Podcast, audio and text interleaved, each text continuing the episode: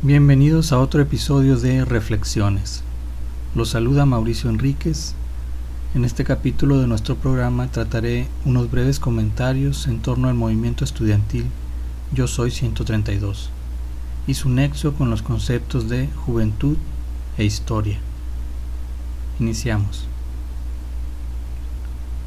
Juventud e historia. El pensador argentino José Ingenieros dio una definición de la juventud con base en la capacidad individual de una persona para forjarse un ideal, y no tanto como algo que reside en los años vividos.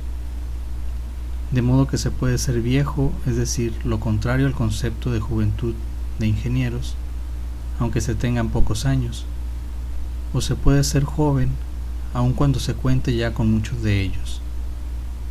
Todo depende del ánimo con que la persona busque la realización de los ideales inherentes a ella en lo individual o correlativos a la vida colectiva. Estos últimos buscará realizarlos en colaboración con otras personas tan involucradas en el ideal como él mismo lo está.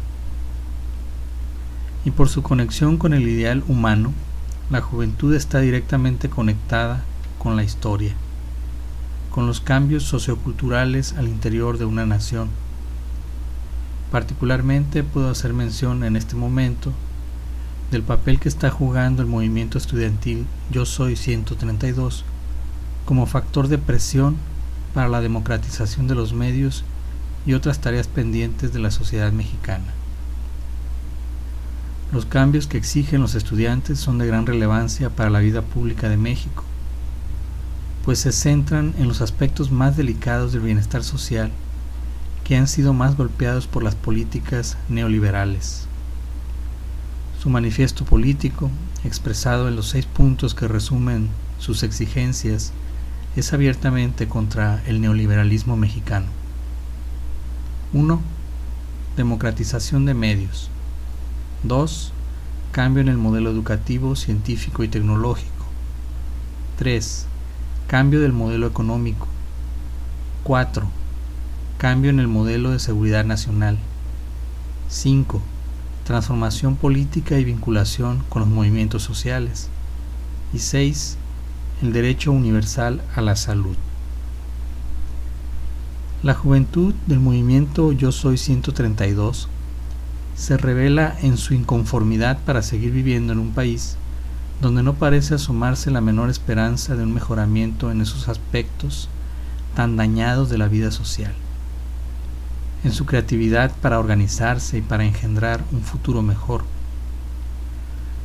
Podría afirmarse que la historia misma tiene su corazón, su motor principal en una tensión o lucha de sujetos antagónicos, uno de los cuales representa el pasado, la vejez de las instituciones, y otro representa el futuro, el nacimiento de nuevas posibilidades de vida nacional.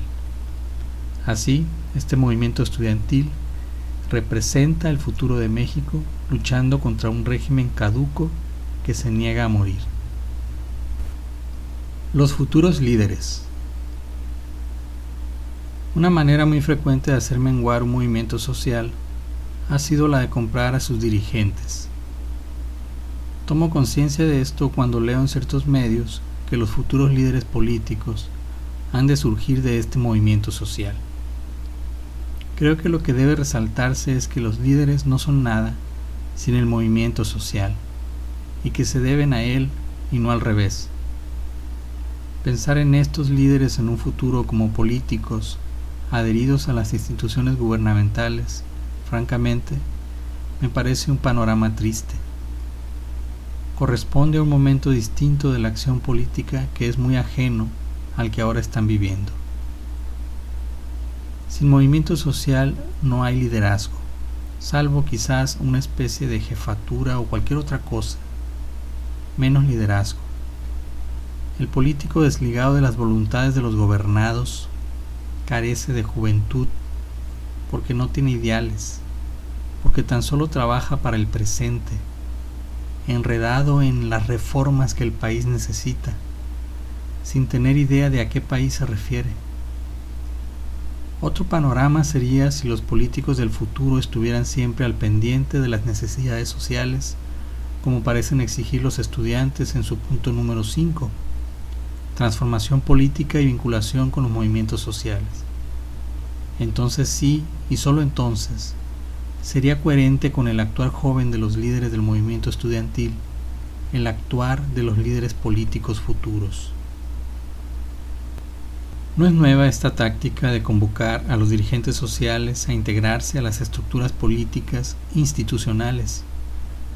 Recordemos que también al movimiento zapatista se le invitó en su momento a convertirse en un partido político. Afortunadamente, el movimiento zapatista continúa con vida como un movimiento democrático que se alimenta de las voluntades de los ciudadanos. También podríamos mencionar algunos casos de líderes de los movimientos estudiantiles de 1968 que posteriormente han adoptado una postura reaccionaria como miembros de la clase política oficial. Un movimiento social pacífico. El movimiento Yo Soy 132 se ha declarado como un movimiento apartidista, aunque político, y además pacífico. Y con esta última palabra interpreto que quieren decir que no recurrirán a acciones de violencia física para lograr sus objetivos. Postura que me parece por demás prudente y adecuada. No obstante, también nos plantea ciertas cuestiones que es preciso tener en consideración. No podemos soslayar que históricamente las revoluciones sociales han sido revoluciones violentas. ¿Será la violencia un rasgo necesario de las revoluciones? Si así fuese, ¿no estarán en un grave error los estudiantes al pretender cambios radicales en la sociedad mexicana a partir de meras manifestaciones? ¿A qué sujetos apela Yo Soy 132 en sus exigencias? ¿Al virtual ganador de las elecciones presidenciales, el PRI? Es muy poco probable que éste atienda sus demandas en caso de ganar la presidencia de la República, dado su irresponsable compromiso con el neoliberalismo, con esa absoluta insensibilidad que ha mostrado hacia las necesidades de la población mexicana. La confrontación de intereses nos aparece entonces como un conflicto irreconciliable por la vía del diálogo. Se requiere de acciones que tengan consecuencias más palpables que las del mero discurso o de las manifestaciones pacíficas. Es posible encontrar esas acciones sin caer en la violencia física, en la violencia de las armas. A pesar de que el PRI y sus representados no les queda ni un poquito de legitimidad para gobernar, agotada toda su imaginación para pactar con sus adversarios, les queda de su lado, sin embargo, todo un sistema de instituciones corruptas, la desinformación mediática y la fuerza bruta. Yo soy 132 y demás movimientos sociales cobijados bajo su nombre. Tienen la ardua tarea de actuar desde dentro de las instituciones para transformarlas. No solo pedir ni esperar nada de las autoridades, que están en su derecho como lo estamos todos los ciudadanos. Solo este tipo de acciones directas puede tener un efecto transformador. Los ciudadanos deben tomar con sus propias manos lo que les corresponde.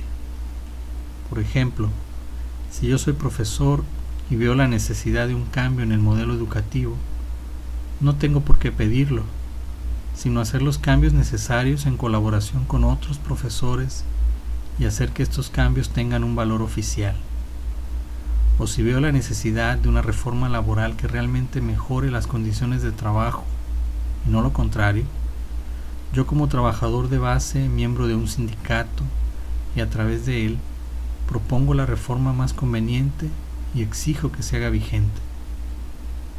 En la vida pública de México ha faltado esta participación ciudadana y se ha dejado todo a la voluntad de los políticos, pero esto debe terminar puesto que vemos que no ha servido al bien común.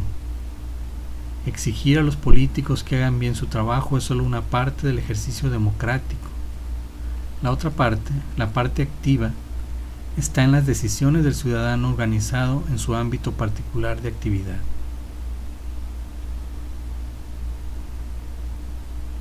Hasta aquí la presente emisión de reflexiones. Espero que haya sido de su interés. Pueden hacer sus comentarios en la dirección de correo agorapodcast.gmail.com o en facebook.com diagonal agora.red. Los invito a que me escuchen en el próximo episodio. Hasta pronto.